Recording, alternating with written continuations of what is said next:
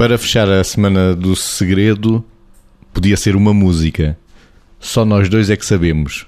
Não ouvimos tanto dizer, mas ouvimos muito mais cantar. Margarida. É verdade, isso, isso em Portugal tem uma tradição logo naquilo que é património, não é? Que é o fado. Só nós dois é que sabemos. É, esta é uma aliança, eh, é uma aliança forte. E eu gostava de dizer que eh, isto pode ser olhado também de vários, de vários lados. Que é, por um lado, estamos a dizer isto num momento eh, romântico entre duas pessoas. E isto pode ser dito a brincar, mas com uma carga forte e, e, e construtiva. Pode ser num enquadramento, num contexto, ou seja, eu vou separar contextos para falar disto do Só Nós Dois é que sabemos, já que não estamos a falar de fado.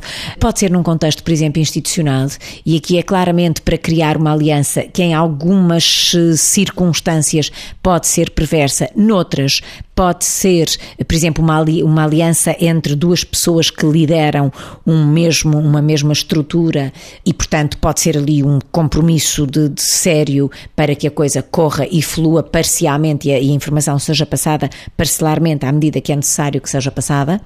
E depois também pode ser, às vezes nas amizades, quando se querem fazer pequenas alianças uh, extraídas, digamos assim, do grupo maior, mas é, é uma expressão que, à qual eu dedico e que eu, para a qual eu olho com uma certa simpatia, até pela dita assim, uh, pelo fado, não é?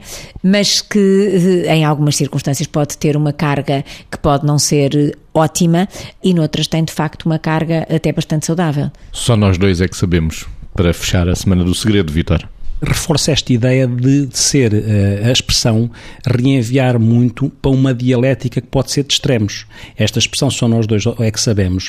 Uh, tem pouco caminho do meio, não é? Tem pouca cor cinzenta, é branco ou preto neste sentido, que é só nós dois sabemos. Pode ser uma cumplicidade saborosa em que uh, sustenta, reforça aquilo que é a partilha de algo que cria uma a tal cumplicidade saborosa entre um par, seja ele porque assunto for, seja um par romântico que seja um par numa organização e que pode ser uma, uma cumplicidade saborosa, porque nesse sentido estaria ao serviço de alguma coisa construtiva e não teria o outro lado da dialética. O outro lado da dialética é ser uma cumplicidade azeda e perversa, que é só nós, dois é que sabemos algo que pode ter subjacente um colorido maléfico. Nós temos o poder de só nós dois sabermos uma coisa tortuosa, uma coisa que pode ser, como eu dizia, maléfica e azeda e nesse sentido a expressão tem este caráter uh, mais dialética. Pode ser uma coisa claramente boa e que pode ser sustentada nesta, neste reforço de reciprocidade